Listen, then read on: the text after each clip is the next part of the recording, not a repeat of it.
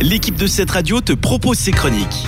Comme chaque semaine, on fait le point sur un classique du cinéma, l'occasion de découvrir un film ou d'en reparler. Cette semaine, je vous propose un film tout droit sorti de l'esprit de Tim Burton, c'est Edouard aux mains d'argent. Pourquoi est-ce qu'il neige, grand-mère? Et d'où elle vient, la neige?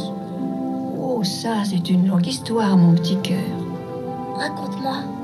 Non, pas ce soir, il est tard, dors. Je pas sommeil. S'il te plaît, raconte. Bon, si tu y tiens. Voyons. Il faudrait sans doute pour commencer que je te parle de ciseaux. Des ciseaux? Mais oui, vois-tu, il y a toutes sortes de ciseaux. Et une fois, il y a même un homme qui avait des ciseaux à la place des mains. Un homme? Oui Des mains et des ciseaux? Non, des mains ciseaux. Commençons par le commencement. Qui est Tim Burton? Eh Tim Burton, c'est un réalisateur américain extrêmement créatif, à qui on doit des films comme Beetlejuice, Sweeney Todd, le diabolique barbier de Fleet Street, Big Fish, Alice au pays des merveilles ou plus récemment Dumbo, c'était en 2019. Dans ces films, il travaille beaucoup avec sa compagne Helena Boham Carter, mais aussi avec son ami Johnny Depp, qui joue justement le rôle d'Edward dans Edward aux mains d'argent, et qui marque là le début d'une longue collaboration entre l'acteur et le réalisateur. Mais de quoi ça parle ce film, vous me direz? On y découvre une grand-mère qui raconte une histoire à sa petite fille pour lui expliquer d'où vient la neige qui tombe sur la ville.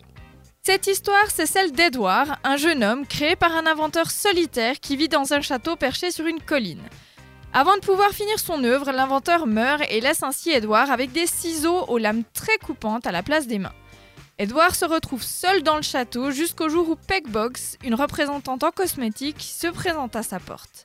Elle décide de l'emmener au sein de son foyer situé dans une tranquille banlieue résidentielle.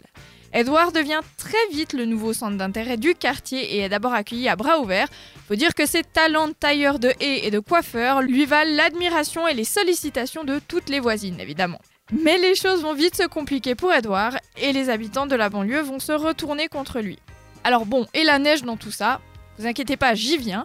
Le soir de Noël, Edward crée une sculpture de glace et en taillant la glace, il provoque un effet de neige qui tombe du ciel. Donc quand il neige, ne vous fiez pas à Météo Suisse. Rappelez-vous bien que c'est Edward aux mains d'argent qui taille une statue de glace. Ce film est assez particulier et mélange plusieurs genres cinématographiques. On y retrouve du fantastique, du drame romantique et de la comédie.